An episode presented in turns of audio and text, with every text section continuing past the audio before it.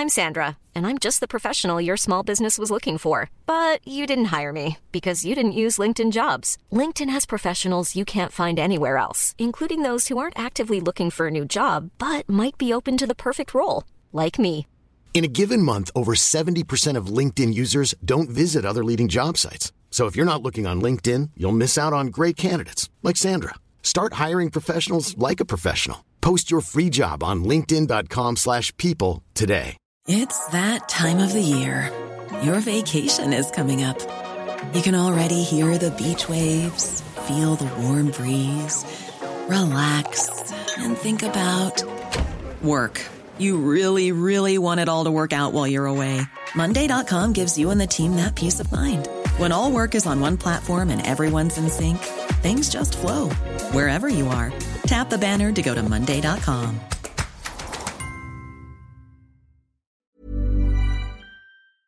Store, on s'en va joindre notre ami Éric Deboise de ce pas sans plus tarder parce qu'on a du matériel à plein à traiter avec lui. Salutations, comment ça va?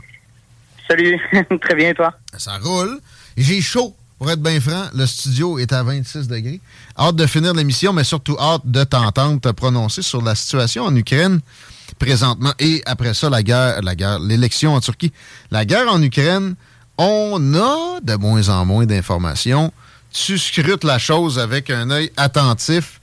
Qu'en est-il de Bakhmut qui euh, aurait serait tombé sous les mains russes au cours des Alors, derniers jours? écoute, euh, la, la, la guerre en Ukraine, euh, on est au 454e jour.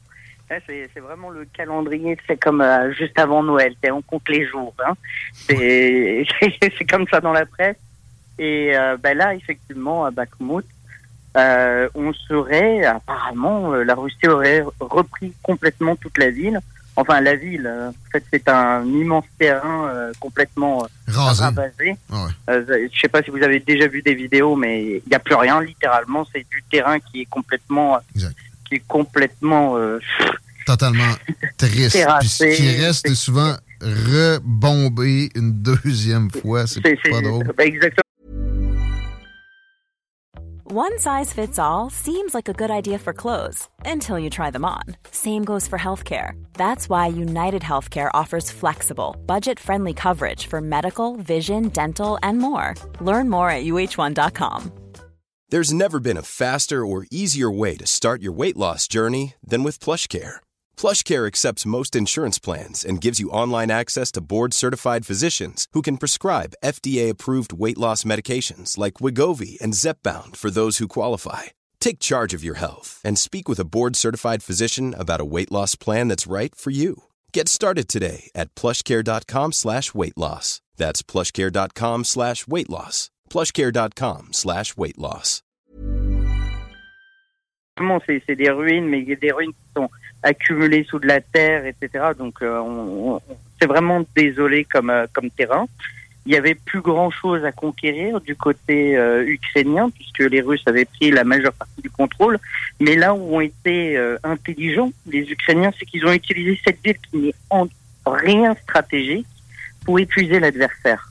Et là, là où c'était vraiment très très bizarre de la part de- des- des Russes, moi personnellement, j'ai trouvé ça bizarre. Ouais. Pourquoi attaquer en plein hiver? Eh, Les gars, attaquer en plein hiver, c'est vraiment pas pas gagnant. Euh, toutes les, les, les, les, toutes les grandes puissances qui ont attaqué en hiver ont toujours perdu. Ouais. Ils auraient dû mettre des efforts dans la défense, ce qu'ils ont fait, hein, mais ils auraient pu éviter de perdre entre 20, enfin les estimations sont entre 20 et 100 000 hommes, donc on ne sait pas trop exactement, mais on sait que c'est une hécatombe du côté russe.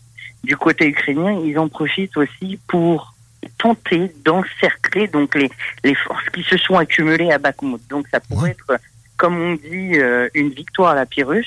La, la victoire à la Pyrrhus, c'est quoi? C'est ben, Très encore, coûteuse. une, une- encore une victoire comme celle-ci, puis euh, c'est la défaite. Ben, en tout cas, c'est ça. Le, ben, le groupe Wagner, pour que le, le patron de cette euh, armée privée-là fasse des menaces carrément au Kremlin puis aux hauts dirigeants de l'armée russe, c'est Alors, parce qu'il y a eu là- du trouble. Tu, tu parles de Prigogine. Bon, là, avec ce groupe euh, Wagner, qui est un- en fait un groupe privé de, de mercenaires, c'est quand même assez compliqué parce que les, les, les, relations avec le pouvoir russe ne sont jamais simples et on ne peut pas insulter directement le, le on peut pas insulter directement Poutine. Donc on, on a toujours des moyens détournés mmh. pour dire que ça ne va pas. Et donc en l'occurrence Prigogine attaquait tout le temps en fait le ministre euh, qui était en charge euh, de, de, de, de l'armée euh, en Russie. Donc euh, effectivement que lui il menace. Bah, peut-être qu'il y a un jeu politique mais on a du mal à le mesurer où lui-même aurait des des ambitions politiques pour remplacer ouais. peut-être à terme ça, Poutine. Ça, Mais ça c'est difficile sent. à mesurer. Ça se sent. D'ailleurs, j'ai demandé des renseignements à Victor Bout, le marchand d'armes international qui a été échangé contre la joueuse de basket euh, récemment, Britney Greener, ce qu'il pensait de euh, ce personnage. Et il m'a dit, je vais vous mettre en contact. Il n'a pas voulu avancer le moindre qualificatif que ce soit. D'ailleurs, parenthèse, on, on reviendra à l'Ukraine. Je l'ai questionné sur Paul Whelan, qui est un Américain détenu par la suite, là, un, oui. un, Américain détenu en Russie présentement, pour savoir son opinion là-dessus. Et il me répond euh, il y a quelques temps, quelques minutes. Paul Whelan, sa, sa, son histoire est très intéressante. À part son background, il venait souvent en Russie. Il a été arrêté au moment d'avoir des informations secrètes plus, on dirait que les États-Unis ne veulent pas vraiment le revoir. Juste parenthèse fermée, c'est la, la, dernière communication que je viens d'avoir de Victor Bout. Je vous la livre okay. en exclusivité, live comme ça, pendant notre euh, jasette sur l'Ukraine. On revient à. Personnellement, à je, je, je, le, je le connais pas, je le connais pas, mais ce qu'on peut voir, c'est que la Russie, euh, elle a un côté libéral, mais elle a aussi un côté autoritaire. Ok. Ouais ça ne veut pas dire qu'on est dans une dictature, attention. Hein. C'est un régime euh, autoritaire, ça, il n'y a pas de doute. C'est un là. régime qui veut accumuler les pouvoirs au, au sein d'un seul homme qui dirige euh, tout un pays. Euh, et rendu là, ben, on peut utiliser effectivement des citoyens de d'autres pays comme monnaie d'échange. Et là-dedans, dans un régime autoritaire, Hmm. euh, un Prigogine, lui qui a un groupe de mercenaires privés, Ouais. bah, le fait de s'étendre en Afrique, en Syrie, etc., c'est un moyen pour lui d'accumuler de l'argent pour être ensuite en mesure d'aller conquérir le pouvoir. Des connexions aussi, notamment comme Victor Bout a fait lui-même. il y a des- C'est pour ça qu'il tenait tant les Russes à le revoir. Le gars est capable d'aller chercher des armements pour les rapatrier. Il a, il a fait sa carrière à Alors. les prendre l'ex-URSS puis à les envoyer partout. Euh, c'est pour ça qu'on en fait, il y a les connexions, ça c'est très important comme tu le dis, mais aussi au niveau russe, dans la mentalité, il faut, faut toujours y penser que à quelqu'un qui a été un guerrier, quelqu'un qui a été sur le terrain, qui s'est battu, ah, c'est Hmm. Ouais. c'est l'homme par excellence, c'est l'homme viril, c'est le héros. Puis Vladimir Donc, Poutine, euh, d'ailleurs, dans son aura, il y a beaucoup de ça. Le gars avait reviré une, une mob, une, euh, une, euh, des émeutiers à la chute du mur de Berlin qui voulaient défoncer l'ambassade russe à Berlin seul. Euh, ça, ça, ça lui a servi toute sa carrière, ça, le- ça le tient encore aujourd'hui. Mais pour finir avec l'Ukraine, ça, on n'est pas certain nécessairement que c'est euh, effectivement euh, positif pour son bilan, pour son avenir, même si le- gain à Bakhmut peut, peut faire du bien à certains égards. On ne sait pas, mais là où je mets un haut là au niveau encore de la guerre en Ukraine, je crois que tu l'as bien compris, je suis pas partisan de la montée progressive en puissance contre la Russie. Et dernièrement, bah, qu'est-ce qu'on a Enfin, le, le- le- le Royaume-Uni a annoncé une coalition pour offrir des avions de chasse. Impossible, il n'y aura pas d'avions de chasse, il n'y en aura jamais. Ben oui, il y a des voilà des avions de chasse. Avant ça, c'était impossible, il n'y aura pas de chars, des tanks, ça serait une Pas de escalade. Il y a tanks, des pas de tanks. pas de, de air-sol, Mm. pas de, de, de Shadow Storm, euh, etc. Euh, C'est quoi la prochaine étape Là, on est vraiment... La prochaine étape, c'est on prend des deniers publics puis on les donne carrément à Lockheed Martin puis à Ben, des compagnies d'armement américaines puis on leur dit garde, Guillaume, euh, arrêtez est- de faire des guerres, on va juste vous payer. Bah, rendu là, on est vraiment co- co-belligérant, là, je suis Mhm. désolé, mais euh, il manque euh, quoi? On n'a plus qu'à leur offrir l'arme nucléaire et puis... Bon, vous nous promettez de pas vous en servir, là. mais, non, mais C'est- c'est- là, ça, devient, euh, ça devient quand même. euh, Je dis pas que c'est inquiétant, mais Mm. c'est- c'est pas du tout le discours qu'on a nourri tout le long. Euh, C'est sûr que l'Ukraine a le droit de défendre son, son, son, entité territoriale et son intégrité territoriale, sa souveraineté, mais de là à monter toujours en puissance, et puis de la manière dont on le fait, ben, ça renforce l'idée que les Occidentaux, on est des hypocrites. Ben, clairement, Joe Biden est un faucon. C'était George W. Bush, le chasseur d'armes euh, de, destruction massive. Là, c'est le, le, sauveteur de l'Ukraine, Joe Biden. Des, des, conneries pour idiots. À chaque fois, on réussit à se faire passer ça. On donne pas d'armes à un régime sans demander des pourparlers à la clé. Exactement. Et tu remarqueras, hein, encore une fois, un démocrate va faire la guerre, on ne lui demandera rien. On ne lui demandera pas de quoi. Exact. Ça, aurait été Trump qui aurait fait ça. Ah ben alors là, ça aurait ah. été le, désastre international. On aurait eu un nouveau Hitler, en fait. Voilà, mais ça, ça a déjà été mentionné, alors qu'il a été le, président le plus pacifiste de l'histoire récente des États-Unis. Hum, Exactement. Turquie, on descend et on, on s'en va au pays d'Erdogan, qui est en élection. Le premier tour a été fait. Les gens ne se rendent pas compte à quel point la, la Turquie est d'une importance stratégique extrême, tant pour l'Europe que pour nous, euh, en Amérique ici, que euh, l'Afrique et l'Asie, ça a toujours été une espèce bah, de... Euh, effectivement, replaçons la Turquie rapidement sur la map. C'est le lien entre l'Asie, l'Europe, le Moyen-Orient, la Russie. Donc, c'est vraiment ce pays carrefour mhm. hein, et qui est à la fois dans l'OTAN, mais qui joue un peu le troublion, ah puisque pas toujours aligné avec les États-Unis. Par exemple, récemment, ils ont, fait des problèmes à intégrer la Finlande dans l'organisation. Euh, exactement, qui ont fait des problèmes pour la Suède et la Finlande euh, concernant l'intégration dans l'OTAN, euh, qui maltraitent aussi quand même certaines minorités, que ce soit les minorités religieuses, mais les minorités ethniques, telles que les Kurdes. les Arméniens. Il y a une relation, oui, les Arméniens, qui a une relation aussi trouble avec euh, dans la guerre en, Syrie, qui a des liens avec la Russie. Donc c'est un pays qui joue beaucoup en fait sur sa position euh, géostratégique et qui va tirer la couverture là où il peut en tirer le maximum de bénéfices. Il faut, faut, le dire comme ça. Et dernièrement, la Turquie s'est beaucoup mis en avant avec la guerre en Ukraine, notamment parce qu'elle a mhm. joué un rôle central sur deux points. Euh, ce sont les fameux drones hein, que qu'a l'équipe l'Ukraine et qui, ont, qui ne coûtent pas cher et qui ont permis d'être très efficaces sur le terrain. Et le deuxième point, elle a joué un rôle essentiel aussi sur la négociation euh, des exportations de céréales d'Ukraine. rappelons que l'Ukraine, c'est quand même le grenier à blé du monde aujourd'hui. Absolument. Si l'Ukraine n'exporte pas ses céréales, nous avons des famines dans le monde et donc des crises. On pourrait avoir un printemps arabe numéro 2. D'ailleurs, ils le savent bien. Erdogan comprend que ça pourrait le toucher lui-même. Donc, euh, 200%. Donc là où se situe aujourd'hui la, la, Turquie, c'est que on a un Erdogan qui, pareil, est un peu, euh, on va le dire, on, se dirige vers un, régime plutôt autoritaire, même s'il y a encore une pluralité de voix euh, en Turquie. Et c'est un homme qui est au pouvoir depuis presque une vingtaine d'années. Mhm. Et donc, il a évolué sur le plan euh, conservateur il a euh, réduit le, le, le, le, enfin, le, pouvoir de la presse, hein, de plus en plus de journalistes emprisonnés. Euh, les, les, minorités ont du mal aussi à s'exprimer. Euh, c'est lui qui a fait que euh, la, la, grande mosquée là que tout le monde voit en photo, c'est redevenu un lieu de culte. Alors c'était un lieu touristique.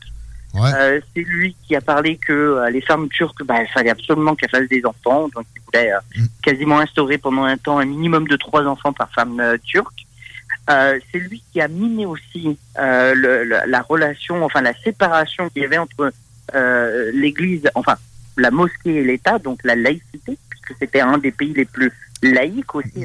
Depuis, depuis Kemal Atatürk, il a joué là-dessus. Et ça, c'était. Il y a beaucoup de Turcs qui ont jamais accepté ça. Pourtant, il est en train d'être reconduit, si je comprends bien. Le premier tour est passé. Il, se peut que. Alors, il est passé. Il se peut qu'il y ait un séisme politique. Alors, sans mauvais jeu de mots, il y a un séisme politique qui va se faire euh, en, Turquie, puisque euh, le, tu te souviens peut-être qu'au mois de mars, il y a eu un séisme en, Turquie, un vrai séisme. On ne parle pas d'un séisme politique, mhm. un séisme qui a fait plus de 45 000 morts. Et ce séisme, le, le, le, Erdogan a mis plus d'une semaine pour se déplacer, aller sur place, oh, voir les gens. Et, ce, et ça, son adversaire, dont je ne qualifierai pas le nom parce que c'est trop compliqué à dire, euh, son adversaire, lui, s'était déplacé dès le premier jour. Et ça avait beaucoup marqué les esprits. Et donc, on se retrouve avec un Erdogan qui a en face de lui l'union des gauches, hein, des, forces progressistes, et qui pourrait gagner, parce que cette fois-ci, il y a vraiment un état de faiblesse. Erdogan a mis, peut-être, a su maintenir la, la, la Turquie géostratégiquement, mais le pays est dans un sale état. Sur le plan économique, l'inflation est galopante en Turquie. Entre Plus que ce que nous, on connaît euh, avec, depuis la pandémie. Mm. C'est-à-dire que ça fait sept ans qu'ils connaissent euh, ce, ce, cette inflation. des difficultés d'approvisionnement euh, intenses, il y en avait déjà. Ajoute les internationales à ça, ça fait des ravages. C'est bien dit. Côté géopolitique, il y a vraiment, il a été impressionnant. À l'interne, c'est le bordel. Puis les électeurs, généralement, ça passe en second que ce soit en Turquie, aux États-Unis ou euh, au Japon? Un, électeur dans un pays comme ça, ça pense à quoi? Ça pense au pain. C'est d'abord se nourrir. Mhm. C'est d'abord avoir les choses de base. Se nourrir, la sécurité, la, la, la, maison.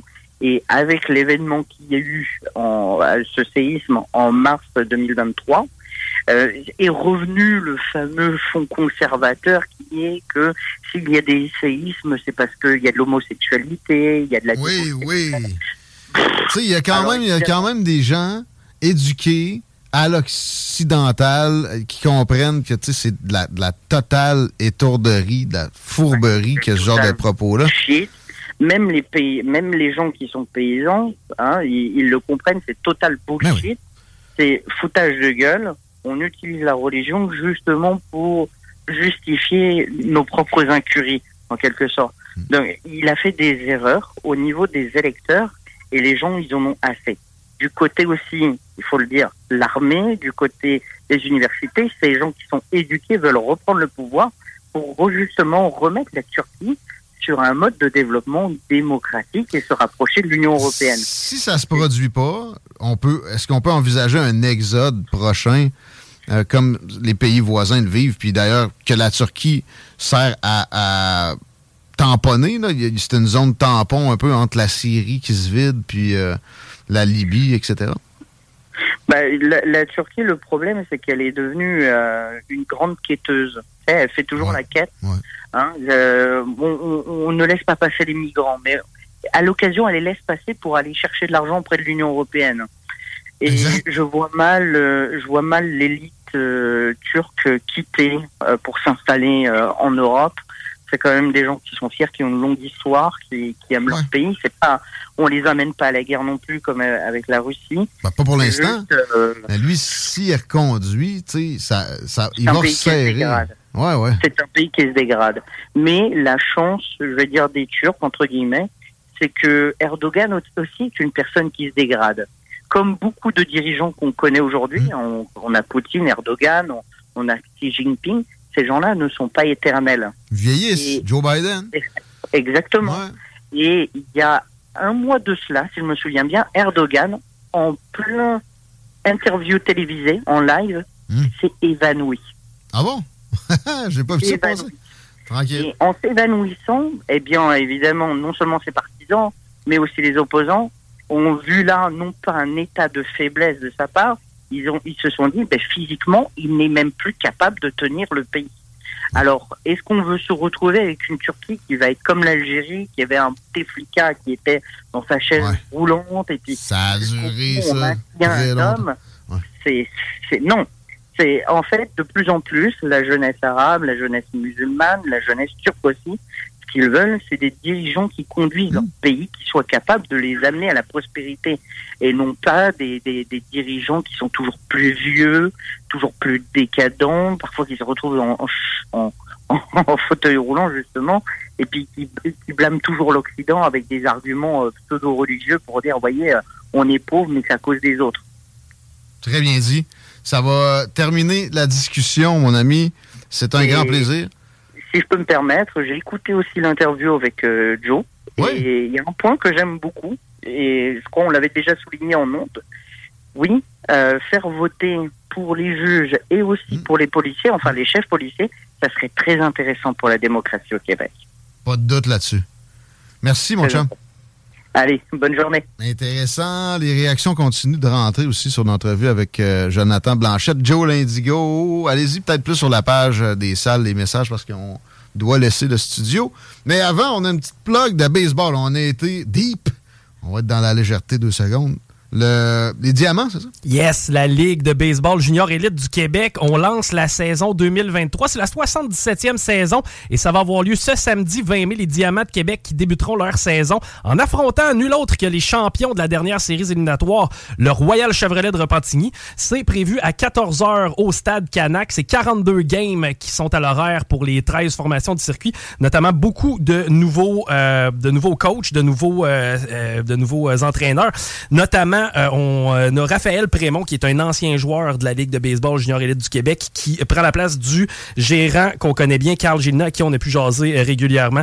Donc, Go Diamant, Go, ça commence ce samedi 20 mai, 14h, Stade Canac. Manquez pas ça. Ça, c'est de la grosse balle. Yes! Merci, mon Chico. Plaisir. Bonne soirée. Le- la tanière est absente ce soir, fait qu'on évoque du beat. Puis euh, c'est mardi, ça veut dire hip-hop urbain, ça veut dire plein de belles affaires et tout. À demain, les paupières.